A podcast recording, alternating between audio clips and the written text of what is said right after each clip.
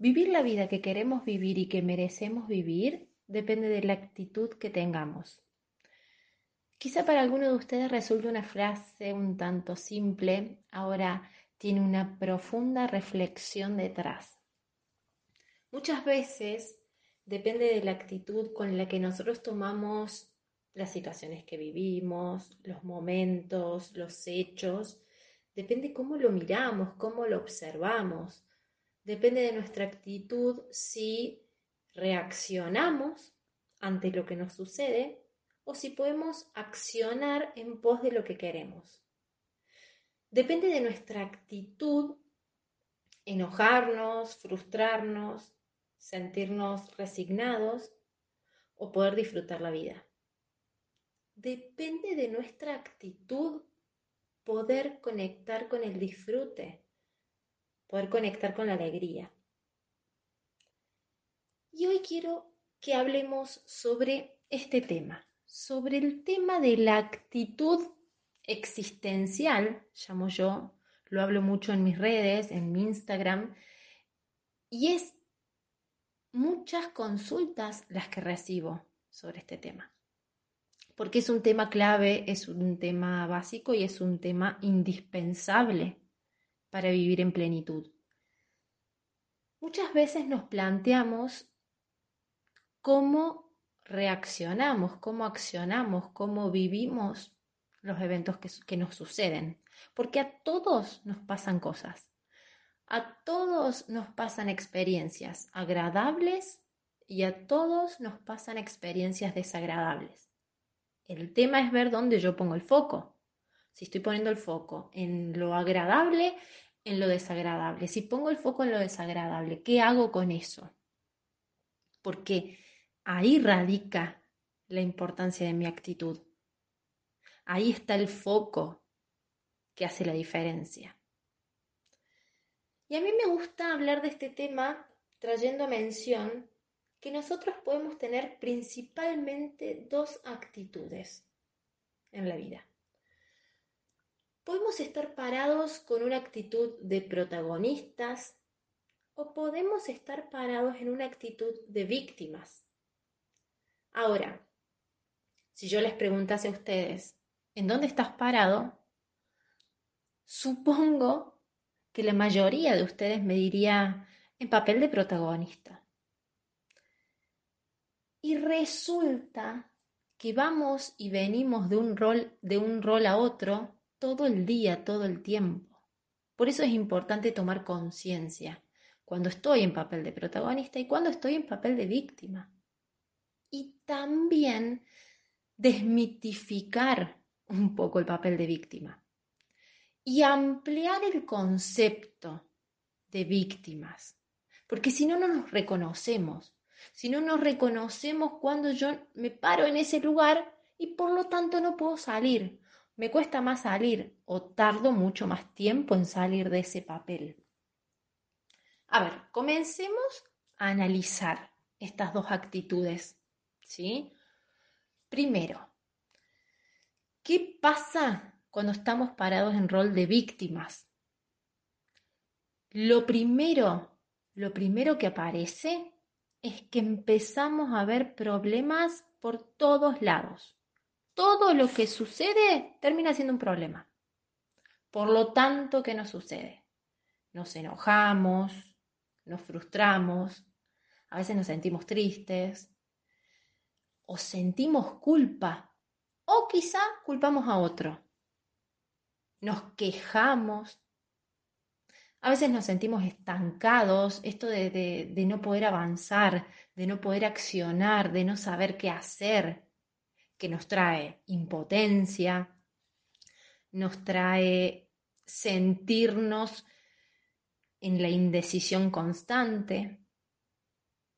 Cuando nosotros enfocamos en que todo es un sacrificio, también estamos en papel de víctimas.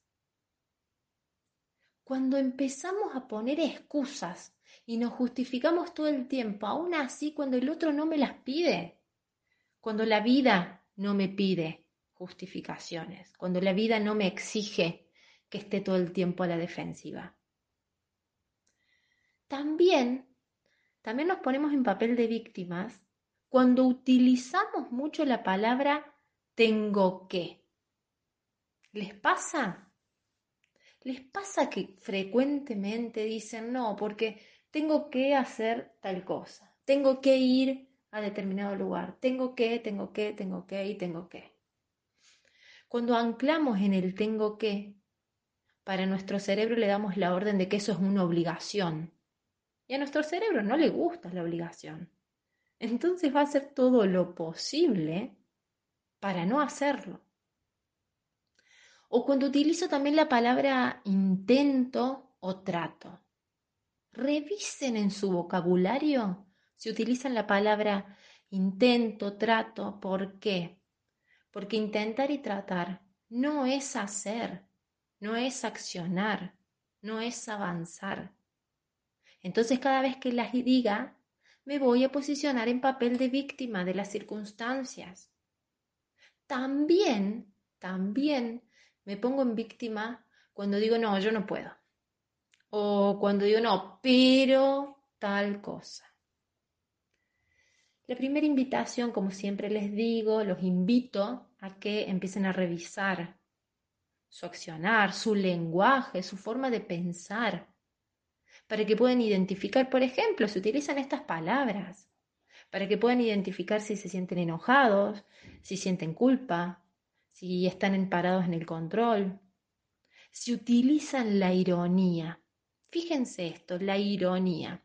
A veces la ironía o el chiste fácil es un, es un mecanismo de defensa que nos hace salir de la situación. Entonces, no, pero yo te lo dije irónicamente. Sí, pero detrás de eso, ¿qué esconde esa ironía? Identifíquense cuando están en papel de víctimas.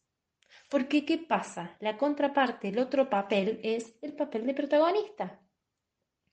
Donde la principal diferencia es que, primero, en vez de ver problemas, cuando estoy posicionada en un papel de víctima, empiezo a ver posibilidades en la misma situación. En la misma situación, en vez de ver problemas, puedo empezar a ver posibilidades futuras, cómo resolverlo. Cuando estoy parado en el protagonismo, comienzo a conectar con el disfrute, con la alegría, con el entusiasmo. Me conecto con mi capacidad de elegir, lo cual me lleva a comprometerme en vez de sentirme obligada. Empiezo a accionar, empiezo a avanzar, me empiezo a plantear objetivos, metas.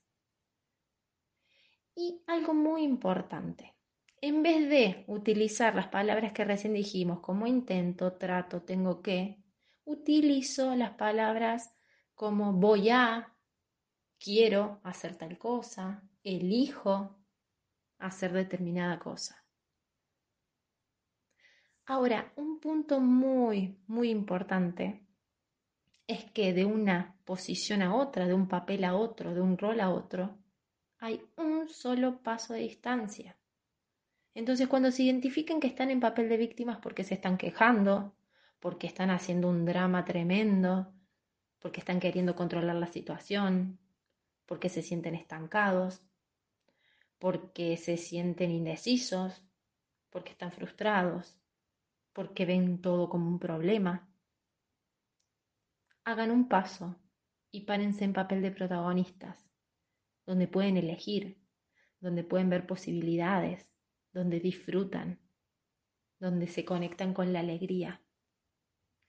Y tengan presente esto, en el día a día vamos y venimos todo el tiempo. Ahora, la clave es identificar, ser conscientes cuando estamos en papel de víctimas para poder salir rápido, para no quedarnos estancados y acampar en ese papel. Porque ni a nosotros nos gusta, ni a las personas que nos rodean se sienten cómodos. Salgamos de sentirnos víctimas de las circunstancias para empezar a tomar protagonismo de nuestras vidas, para poder accionar, para ir para adelante, para solucionar, para salir del estancamiento en el cual a veces nos sentimos. Te dejo reflexionando, identificando cuando estás en cada papel, cuando estás en cada rol y continuamos avanzando y tomando conciencia. te dejo con muy buena música.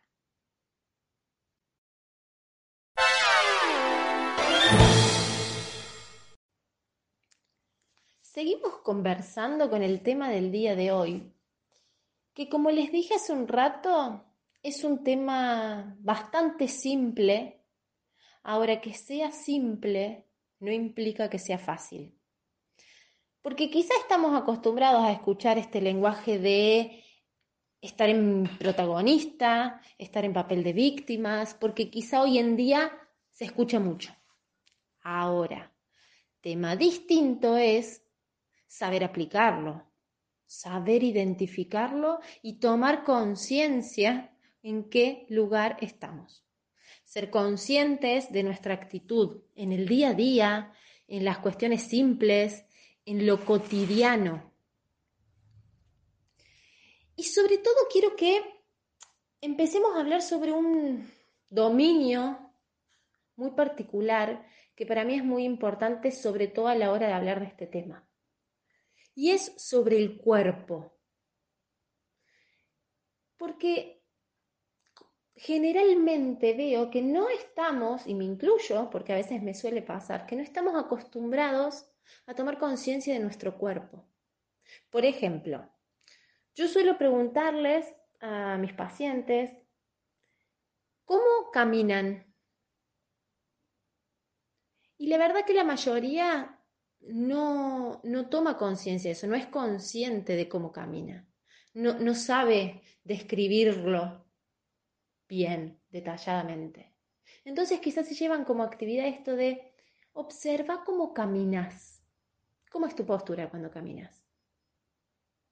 Caminas con los hombros caídos, caminas apurado, caminas mirando para abajo, Caminas pensando en otra cosa, cómo está tu cuerpo, tensionado o no. Empieza a observar cómo caminas. Y es más, te desafío a que empieces a ser consciente de cómo es tu respiración. Algo tan simple como eso, algo tan básico como caminar y respirar, que habla muchísimo de nosotros. ¿Cómo es tu respiración? ¿Es profunda? ¿Es calmada? ¿Es superficial? ¿Cómo es? Porque en base a cómo sea mi respiración y a cómo sea mi forma de caminar, va a ser también en la actitud en la cual me paro. ¿Por qué? Porque a veces estamos tan apresurados, tan acelerados, que nos olvidamos de nuestro propio cuerpo, y nuestro cuerpo experimenta un montón de cosas asombrosas sin que nos demos cuenta. Es por esto que, por ejemplo, te invito a que te tomes unos minutos. Es más, si quieres lo puedes hacer ahora conmigo. Tómate unos minutos para relajarte y observar tu cuerpo. Entonces te invito a que te sientas cómodo en donde estás, te sientas cómodo con los dos pies sobre el suelo, la espalda lo más recta posible y que cierres tus ojos. Y que simplemente lleves tu atención a tus sentidos. Nada más. A este momento. No hay otra cosa.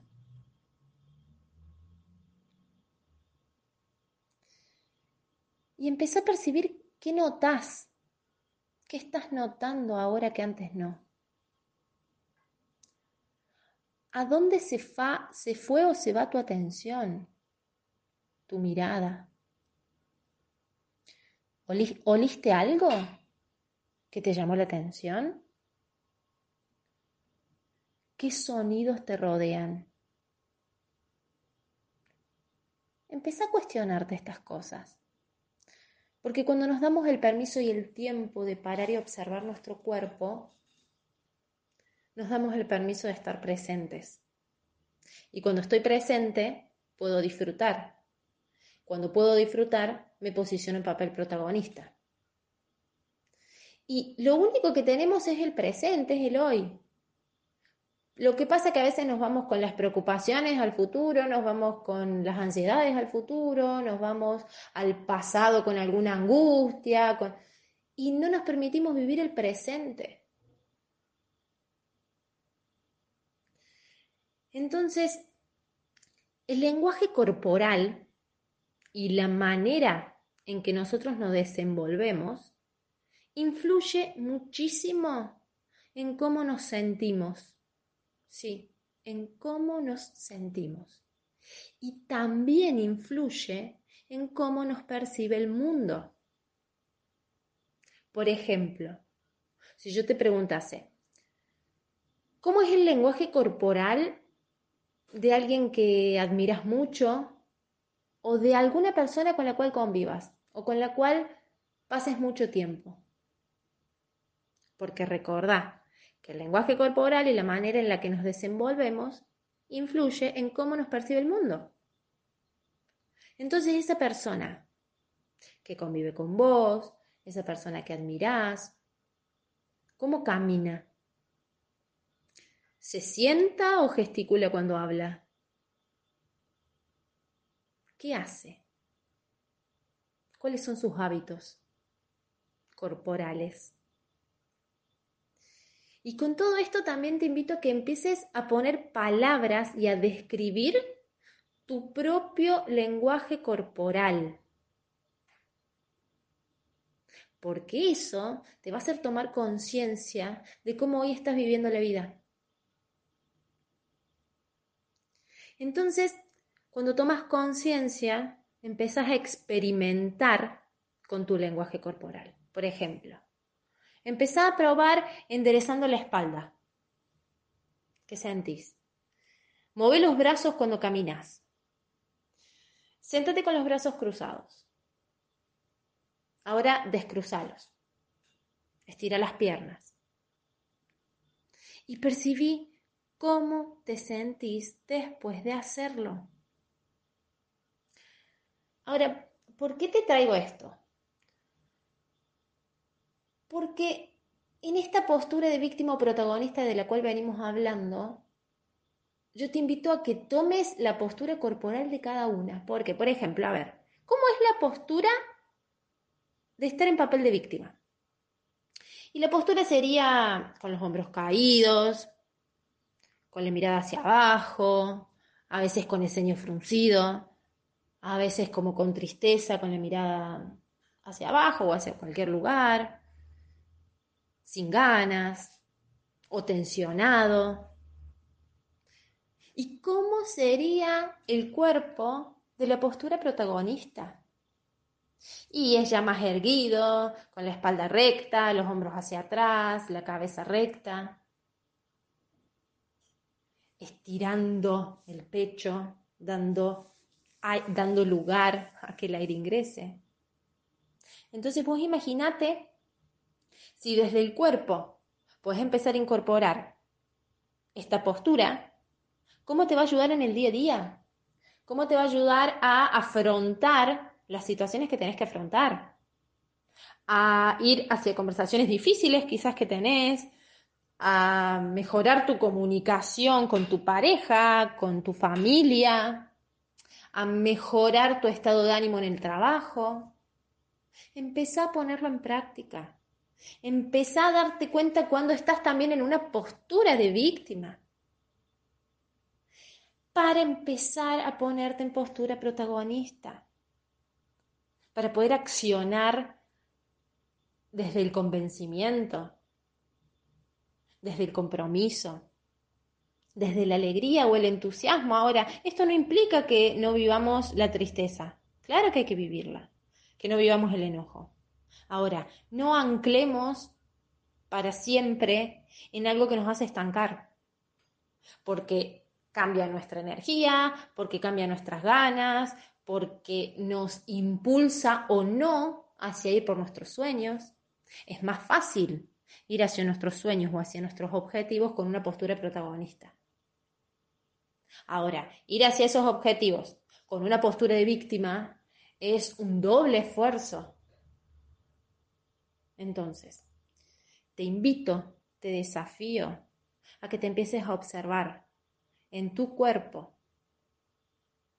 cómo estás caminando, cómo estás respirando, Date tiempo para percibirte, para estar presente.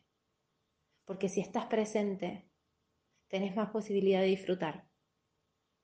Y si estás disfrutando, te conectas con, el, con, con tu ser protagonista.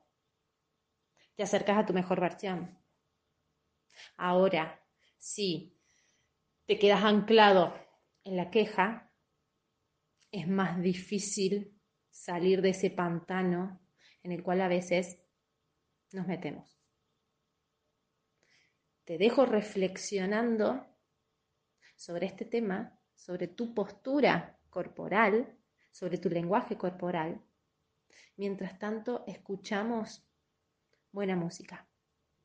Música.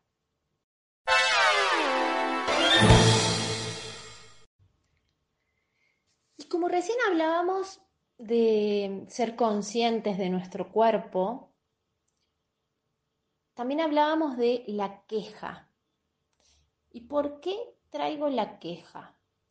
Porque me parece un punto súper importante sobre el cual conversemos. Porque lo escucho mucho, porque lo veo mucho y porque la queja nos aleja. La queja nos aleja de personas, nos aleja de proyectos, nos aleja de objetivos, nos aleja de oportunidades, oportunidades de cambio. ¿Por qué? Porque no es lindo estar al lado de alguien que se queje, ¿no les pasa? Entonces, mientras más estemos en la queja, menos energía vamos a tener. ¿Por qué? Porque la queja es uno de los principales ladrones de energía que existen. Porque, ¿qué pasa con la queja? La queja es bastante seductora. Sí, nos hace sentir como que nos desahogamos, como que sacamos todo de adentro de lo que sentimos. Ahora, no es tan así. Porque por un rato, sí, quizá nos aliviamos al descargarnos. Pero pasado ese instante inicial de descarga, viene el bajón energético. Y el tema es que mientras más tiempo pasemos en la queja, más difícil es salir de ahí. Porque la queja, cuando se empieza a acumular, empieza a generar enojo, empieza a generar frustración, malestar. ¿Y dónde nos hace anclar? Nos hace anclar en papel de víctimas, en donde lo único que vemos son problemas, en donde no accionamos, en donde nos ponemos súper dramáticos, porque la queja nos hace ser dramáticos. Y en donde nos anclamos en un, en un estado de ánimo que no es protagonista, en un estado de ánimo que no nos empuja, que no nos alienta a ir por más, que no nos desafía. Ahora, ¿qué hacemos con la queja? ¿Sí? Porque como seres humanos y es algo también social, la tenemos incorporada. Entonces quiero dejarte algunos tips para que cuando te des cuenta que te estás quejando, los puedas aplicar. ¿Sí? Entonces, el primer tip que quiero dejarte es cambiar algo en vos. Cuando te des cuenta que te estás quejando o cuando te lo hagan saber, porque a veces nos lo hacen saber, primero poner foco en cambiar algo en vos, en cambiar, no sé, tu manera de pensar sobre el tema, hacer alguna acción distinta, porque si seguís haciendo lo mismo, seguís en ese círculo vicioso de la queja. Y a más queja, más enojo, a más queja, más estancamiento. Entonces a veces en vez de quejarnos, primer punto, ok, ¿qué puedo cambiar? para que esto no suceda, porque si no ponemos el foco en el otro. Y a veces, o casi siempre, no podemos hacer que el otro cambie, porque el otro va a cambiar si quiere cambiar. Ahora no porque yo se lo diga. Entonces, ¿qué puedo cambiar en mí para que esta situación no me haga estar en este estado? Otro punto, otro tips que quiero dejarte es alejate. A veces hiciste todo, diste todo, probaste todas las alternativas posibles. Y esa situación, esa persona, lo que sea, sigue igual. Entonces, quizá la única alternativa que te queda es alejarte. Porque si vos seguís empecinado en estar ahí y eso te hace enojar y te hace quejarte, ¿para qué seguís? Entonces, primero, cambia algo en vos. Si no podés, alejate. Alejate de esa energía que no te ayuda. Y por último, un tips para cuando nos quejamos es aceptarlo. Aceptar significa salir de la queja y estar en paz con lo que no podemos cambiar. Porque está fuera de nuestro alcance, porque no depende de nosotros, porque simplemente es así. Entonces la única opción que tengo es aceptarlo. Recordá, recordá estos tres puntos. Cambia algo en vos, alejate o aceptalo. Si no, vas a seguir alimentando una energía que no es muy posibilitadora. Y ahora, algo también súper importante que pasa con la queja es que nos hace estar como en un estado negativo, como en un estado recurrente. ¿Y qué pasa? Esto es muy importante. Nuestro cerebro a la noche es cuando más trabaja. ¿Por qué? Porque tiene que fijar todo lo que hizo en el día. Imagínate, si llegado al final del día te acostas a dormir, tu cerebro empieza a decir, uh, mira, esta queja, queja, queja, queja, preocupación, enojo, ¿qué hace? Fija eso, porque cree que es importante, porque por algo vos estuviste tanto tiempo parada ahí o parado ahí. Entonces, algo que te invito a que hagas es que todas las noches, antes de acostarte, hagas una lista de las quejas, de las preocupaciones que tuviste en el día. ¿Por qué? Porque cuando vos hagas esa lista es como que engañamos un poco al cerebro y el cerebro dice, ok, no es tan importante, o sea, es importante, pero lo notaste, no tengo que trabajar tanto en fijar eso. Y pasa a otro tema y pone el foco en otro lado no en esa queja, ahora. Si yo me acuesto con toda esa queja, ¿no? Y al otro día me levanto y sigo con la queja, es la bola, se hace cada vez más grande, que llega un punto que me lleva puesta.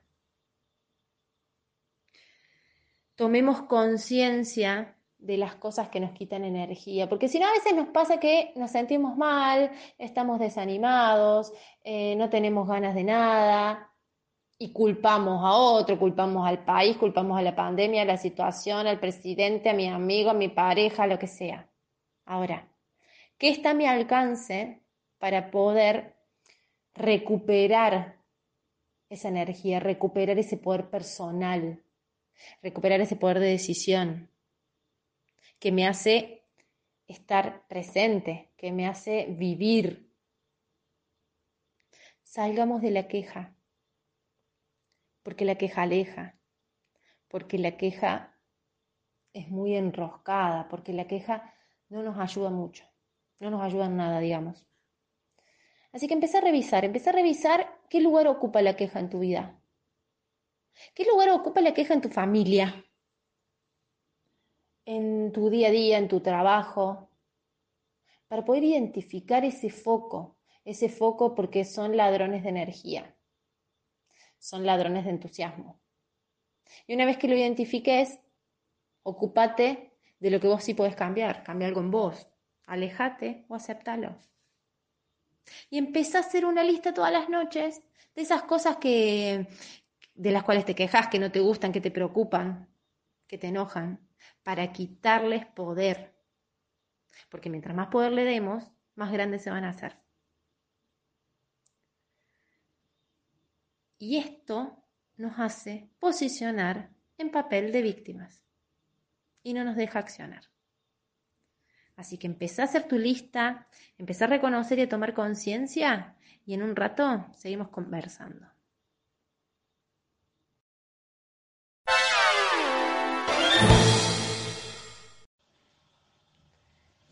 Qué lindo estos momentos de, pausa, de música, que nos predisponen a, a tomar conciencia, nos predisponen a la introspección.